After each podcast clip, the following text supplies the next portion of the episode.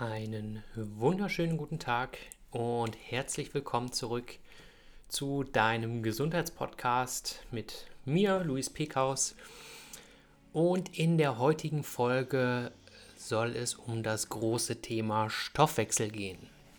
Was sich hinter dem Begriff überhaupt verbirgt, wie du ihn möglicherweise optimieren kannst, ob man ihn überhaupt verbessern kann und welche Faktoren und Stellschrauben überhaupt Einfluss auf diesen haben.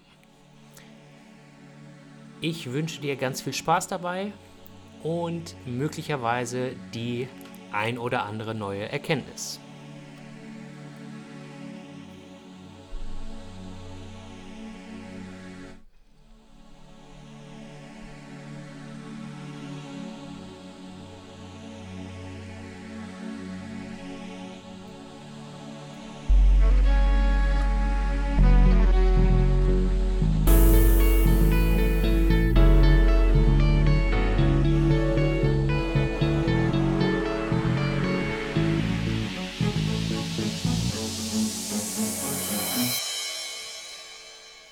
Ich habe einen langsamen Stoffwechsel. Ich glaube, diesen Satz hat jeder von uns schon irgendwo einmal gehört. Aber was, steht, äh, was versteht man überhaupt darunter? Hm. Unter dem Begriff Stoffwechsel oder auch Metabolismus, also als Synonym davon, genannt werden unterschiedliche Begrifflichkeiten gesammelt.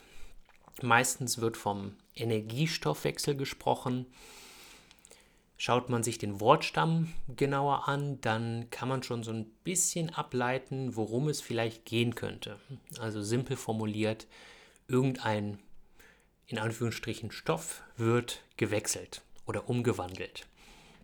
Der Stoffwechsel an sich, wie gerade schon angesprochen, beschreibt eigentlich nur die Gesamtheit aller Prozesse, die uns im Endeffekt Energie liefern und am Leben erhalten, also den Körper mit Energie beliefern. Vielleicht hast du schon mal gehört, dass sich die Haut und die Knochen etc. immer und jederzeit ab und wieder aufbauen. Oder dass ATP, also der Treib Treibstoff der Zelle, aus anderen Stoffen zusammengebaut wird und uns somit mit Energie beliefert. Das sind alles biochemische Vorgänge, auf die ja, ich versuche nicht zu tief einzugehen, aber ein bisschen anzusprechen, sodass du den Zusammenhang und das Ineinandergreifen der einzelnen Systeme im Ansatz verstehst. Es reicht meistens sogar nur oder aus, nur oberflächlich zu verstehen, warum was wie funktioniert, um dadurch seine eigene Motivation und Selbstverantwortung zu steigern. Also meistens ist es so, dass ich was deutlich besser durchziehe, umsetze oder mich etwas, mich mit etwas beschäftige, wenn ich verstehe, warum ich das so oder so machen darf. Sehr oft höre ich ja, Pülverchen hier, ein paar Tabletten da, einfach weniger essen oder den ein oder anderen Kurs mitmachen, also Fitnesskurs meine ich damit, würde ja reichen, um das gewünschte Ziel zu erreichen.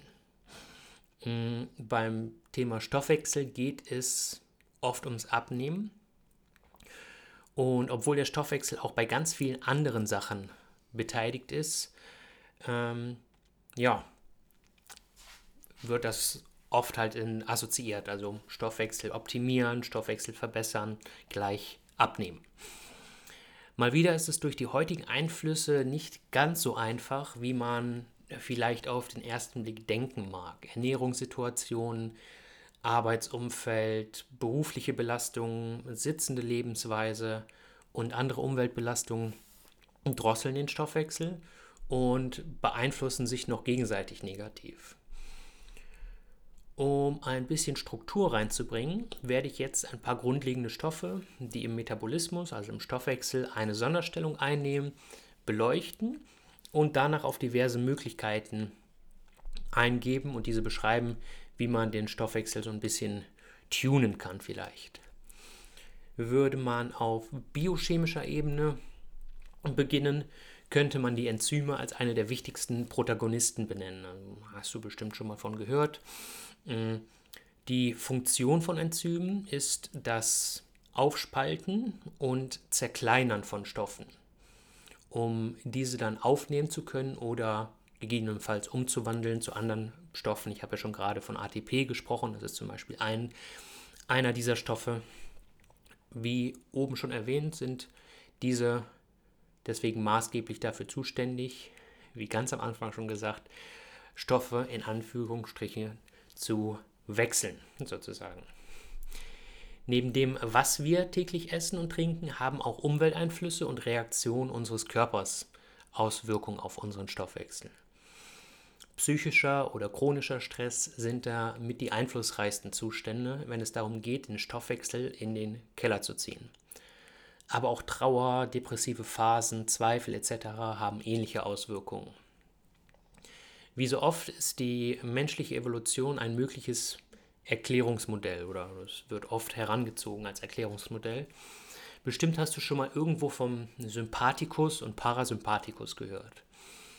Diese Reaktionsmuster, nenne ich sie einfach jetzt mal, sind entweder als Fight, Freeze or Flight einzuordnen oder als Rest and Digest, also Ruhen und Verdauen sozusagen. Als letzterer der Entspannungsmodus sozusagen. Verstehe mich nicht falsch, bitte. Wir brauchen beide, um zu überleben. Aber aus Perspektive des Stoffwechsels haben beide Zustände andere Eigenschaften. Jetzt seid ihr erstmal dahingestellt, ja, ob positiv oder negativ. Aber vielleicht konntest du schon so ein bisschen heraushören, dass möglicherweise der Rest and Digest, also der Entspannungsmodus für unsere Verdauung und die Verstoffwechsel von Entschuldigung, Verstoffwechselung von Nährstoffen ein wenig vorteilhafter sein könnte. In der Stressphase kann der Körper nicht wirklich unterscheiden, ob wir gejagt werden oder kurz vor Feierabend noch ein riesengroßes Projekt reinkommt und dieses uns stresst. Erst nach Beendigung dieser Stressphase werden Hormone und Nervenfasern auf Entspannung und somit auf die optimale Verdauung eingestellt. Ich habe ja schon gerade angesprochen, dass Hormone auch irgendwo mit im Spiel sind. Als eines der wichtigsten sind zum Beispiel Leptin und Grelin zu nennen.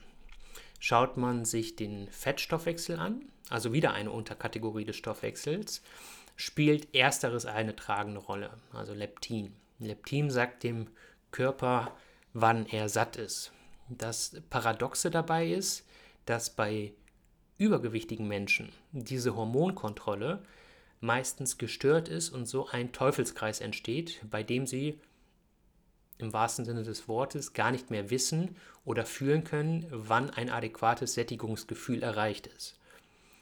Und je mehr Bauchfett vorhanden ist, desto mehr Leptin kann gebildet werden. Jetzt denkst du dir vielleicht, er hat doch gerade gesagt, dass die Hormonkontrolle nicht mehr richtig funktioniert. Das ist auch richtig so, aber durch diese Überproduktion durch das starke Bauchfett kommt es dadurch oder jedoch zu einem Überschuss und mal früher oder mal später zu einer sogenannten Leptinresistenz. Also das kannst du dir so ein bisschen so vorstellen wie eine Insulinresistenz, wie bei Diabetes Typ 2, die ja meistens, also bei Typ 2, selber sozusagen erzeugt wurde. Leptin hat auch Auswirkungen auf die Schilddrüse. Herz und Muskulatur ist auch noch dabei, sodass sich hier wieder der Kreis zum Thema Stoffwechsel schließt. Als letztes Puzzleteil möchte ich noch kurz auf das schöne, schöne Wort Adenosintriphosphat eingehen, also abgekürzt ATP, habe ich ja oben schon mm, genannt gerade. Dieses ATP wird in allen Zellen zur Energieproduktion benötigt und ist somit der Protagonist im Energiestoffwechsel. Falls du dich schon ein wenig mit Trainingsgrundlagen beschäftigt hast, werden dir bestimmt die Worte anaerob oder anaerob und aerob was sagen. Hierbei unterscheidet man ebenfalls zwei verschiedene Stoffwechselarten. Hierbei möchte ich es jetzt zuerst mal belassen. Ich denke, du hast schon einen ersten Einblick in die Komplexität des Stoffwechsels bekommen.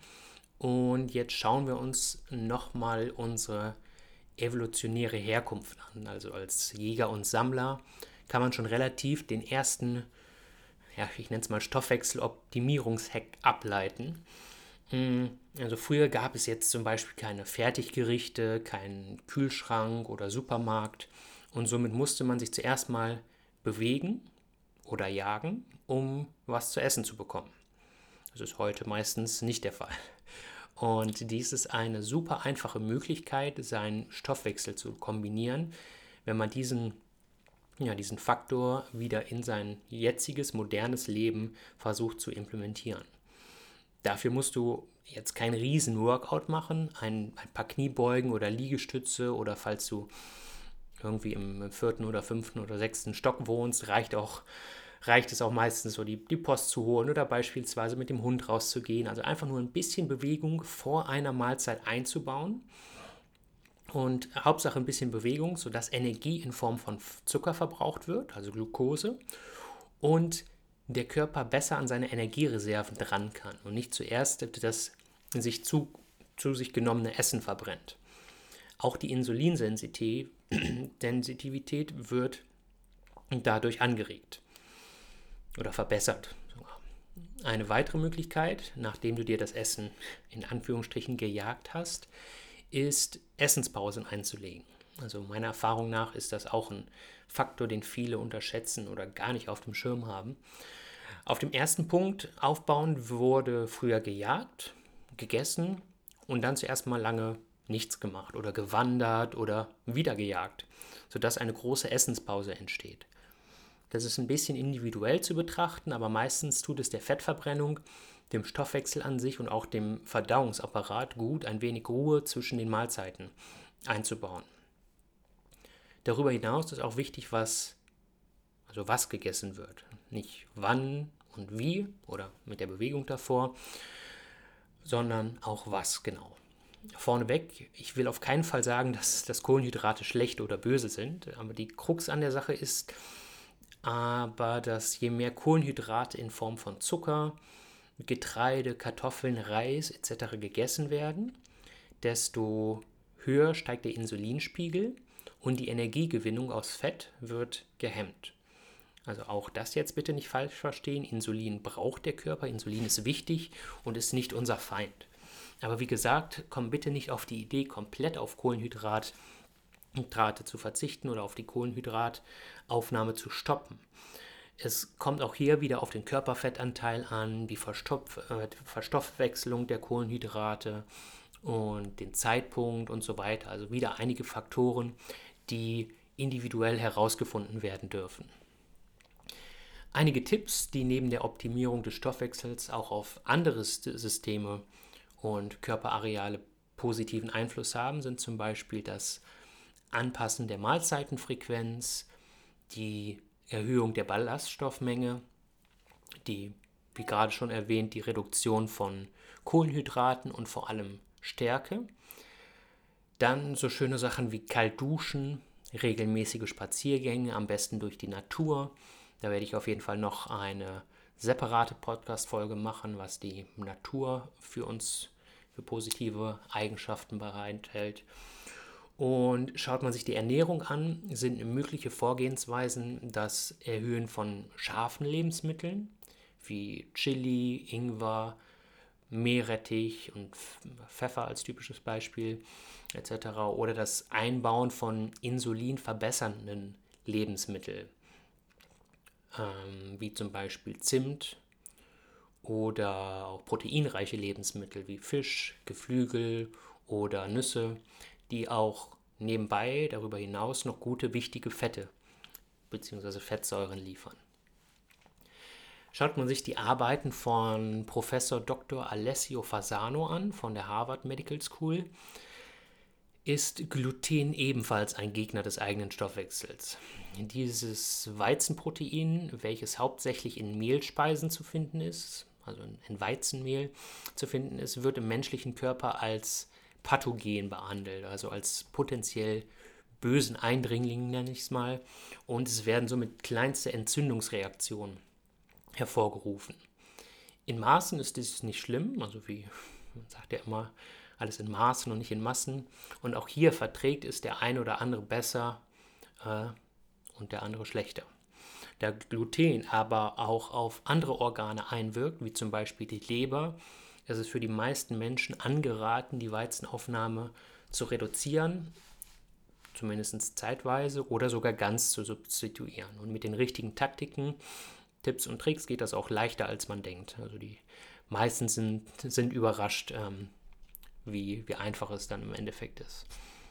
Auch Milch ist hier ein heikles Thema. Es haben sich die letzten Jahre die Hinweise verdichtet, dass auf mehreren Ebenen zwar der hohe Gehalt an Kalzium, Eiweiß und Fette zwar auf den ersten Blick gut klingt, sich aber auch hier die ein oder anderen Fallstricke verstecken.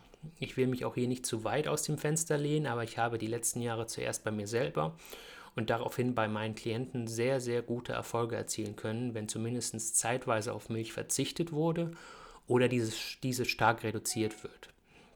Auch hier ist es wieder ein Unterschied, ob Milch, Milch, also als Rohmilch verzehrt wird oder halt als ähm, Milchprodukte, wie Joghurt zum Beispiel oder fermentierte Produkte.